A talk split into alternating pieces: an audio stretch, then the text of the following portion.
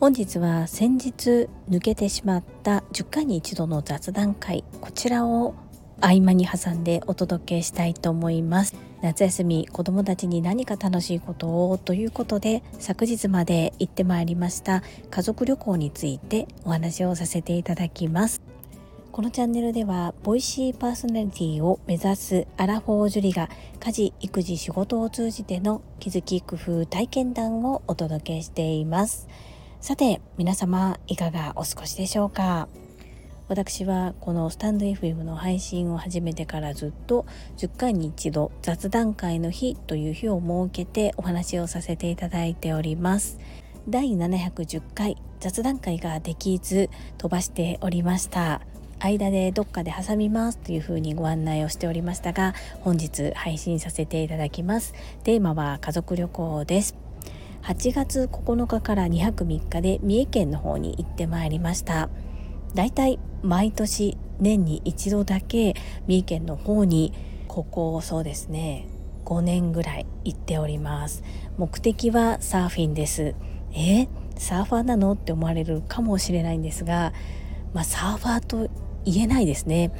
ちょうど6年ほど前に主人の仕事つながりの方が60を超えてサーフィンをされているということで一緒に連れて行ってもらったのがきっかけです。そこで今中学校2年生の長男がサーフィンにはまりほぼ年に一度しか行かないんですけれども、まあ、海を楽しむような感じでサーフィンをしております。初めてサーフィンに出会った後は日帰りで兵庫県から三重県までサーフィンをしに行っていたのですが子どもたちも時間的になかなかこう満足ができない上に親の私たちももう眠気との戦いで危ないよねっていうことになりましてそれ以降は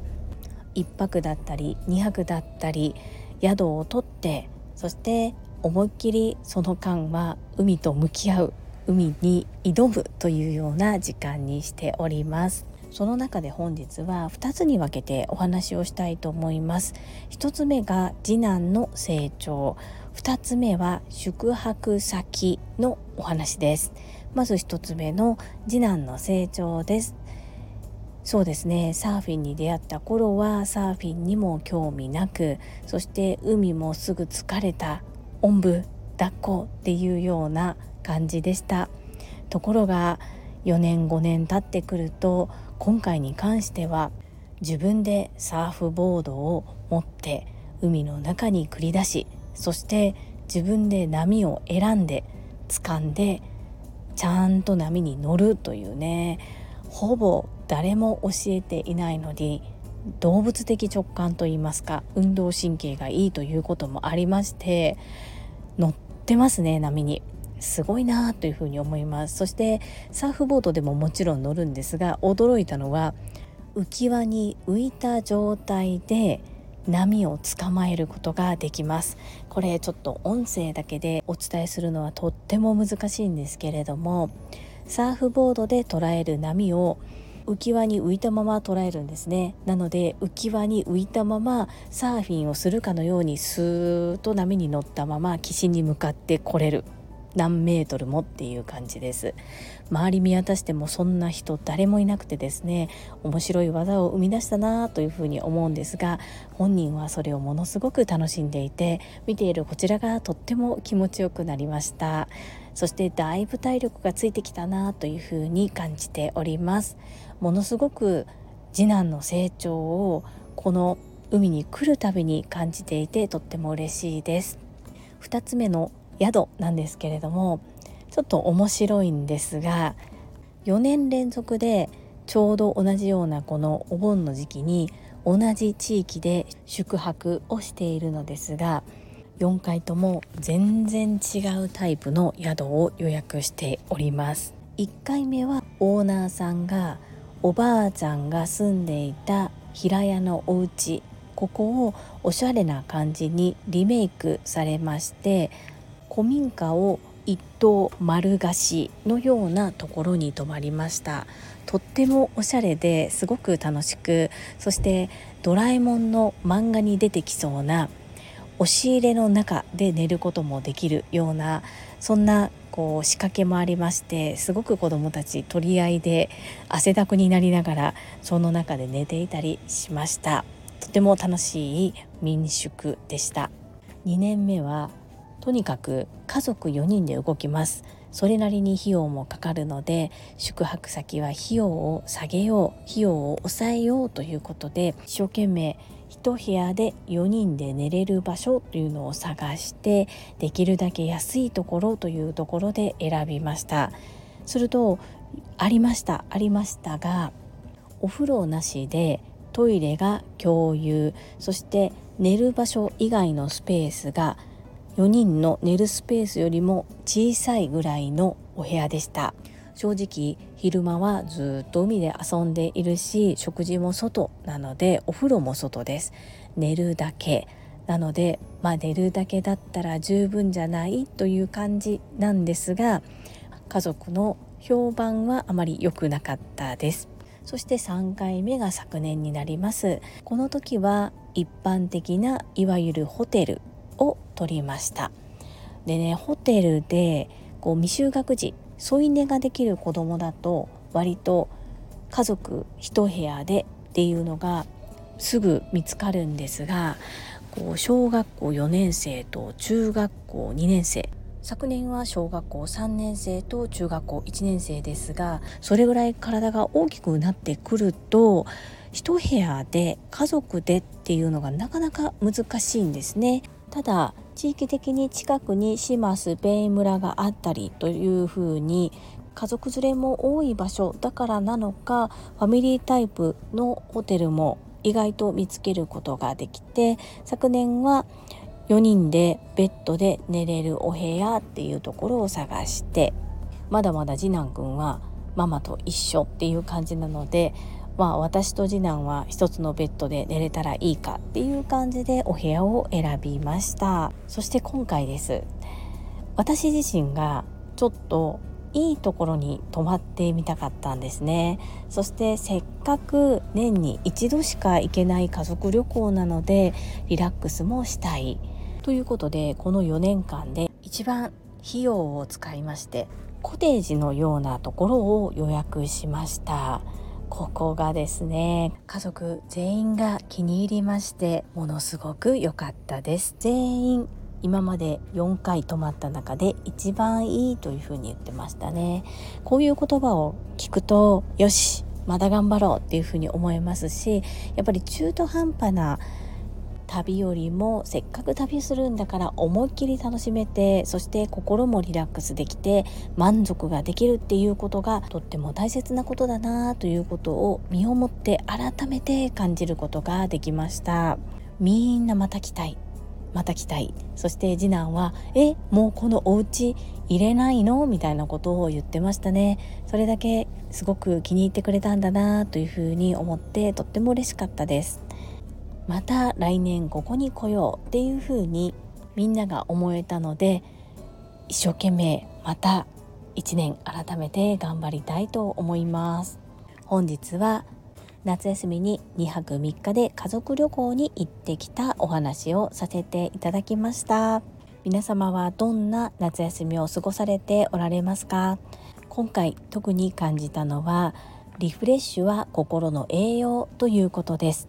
本当に行ってよかったな楽しかったな思い出ができてよかったなそのように思います。是非皆様も素敵な夏休みお過ごしください。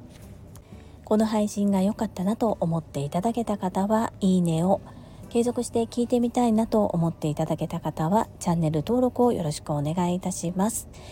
私にとって皆様からいただけるコメントが宝物です。とっても嬉しいですし、ものすごく励みになっております。ありがとうございます。コメントをいただけたり、各種 SNS で拡散いただけると私とっても喜びます。どうぞよろしくお願い申し上げます。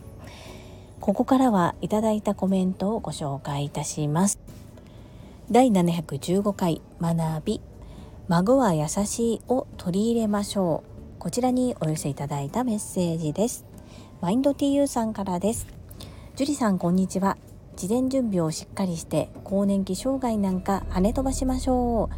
孫は優しい。昨日ライブ配信で聞きましたが詳しく知らなかったのでこの話をしてくれてありがとうございます。私も食べ物飲み物かっこ水に注意してきます。せーの。樹里さんこれからも絶好調。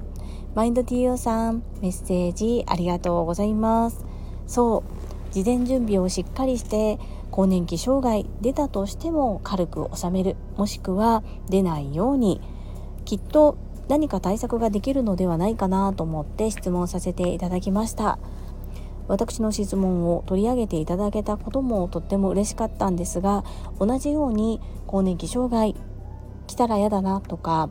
どうしようかなとか不安に思っている方がいらっしゃれば参考にしていただけたら嬉しいなというふうに思います。そしてマインド TU さん。そう今回サーフィンの時にマインド TU さんにりんちゃんの専属コーチをお願いできたらなと思っていたんですが主人の知り合いの方も合流ということでちょっとお声掛けすることが難しかったんです。申し訳ありません。そして水。めちゃくちゃ私たちもこまめに取りましたよ。マインド TU さん今年は熱中症になられていませんか？一度なった方はなりやすいっていうことも聞いていますので本当にしっかりと水分補給そして竹永美希人先生もポキポキ清水智弘さんも配信の中でおっしゃっていましたが熱中症対策としてはポカリスエットよりも水プラス良質なお塩がおすすめだそうですのでぜひ取り入れてみてください。マインド TU さんリアルタイムちょうど連絡しようと思っていた時にメッセージをいただきましてありがとうございます。続きましてふかちゃんからです。孫は優しい。私も取り入れています。すべてが入らない時もあるのですが意識しています。この年になると美味しいも大事ですが体に良いは重要ですね。そして発酵食品ですが作った玉ねぎ麹とってもいいです。何にでも入れてます。優しい味になりますね。残り少なくなってきました。知っている人は多くても実践する人は少ないのですよね。知恵は使わないともったいない。樹里さんは実践行動が素晴らしいですもんね。ふかちゃんメッセージありがとうございます。孫は優しい。しっかりと取り入れておられて素敵です。私はちょっと忘れていたかなというのが正直なところですね。なのでもう少し積極的に見直していきたいと思います。そう実践する人は少ないのかもしれないですが私まあ、言い方ちょっとおかしいかもしれないんですけども自分に自信がないんですよね。そして周りがいいと言われていることはあそっか。じゃあ私も取り入れてみようっていうふうに思ったりもします。ふかちゃん一緒に実践行動の人になりましょう。メッセージありがとうございます。はいいただいたメッセージは以上となります。皆様本日もたくさんのいいねやメッセージをいただきまして本当にありがとうございます。とっても嬉しいですしものすごく励みになっております。心より感謝申し上げます。ありがとうございます。最後に2つお知らせをさせてください。1つ目タレントのエンタメ忍者みやゆうさんの公式 YouTube チャンネルにて私の主催するお料理教室ジェリービーンズキッチンのオンラインレッスンの模様が公開されております。動画は約10分程度で事業紹介自己紹介もご覧いただける内容となっております。概要欄にリンクを貼らせていただきますのでぜひご覧くださいませ。2つ目、100人チャレンジャー in 宝塚という YouTube チャンネルにて42人目でご紹介をいただきました。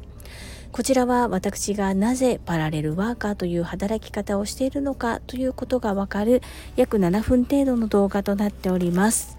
こちらも概要欄にリンクを貼っておりますので、合わせてご覧いただけると嬉しいです。どうぞよろしくお願いいたします。それではまた明日お会いしましょう。素敵な一日をお過ごしください。スマイルクリエイター、ジュリーでした。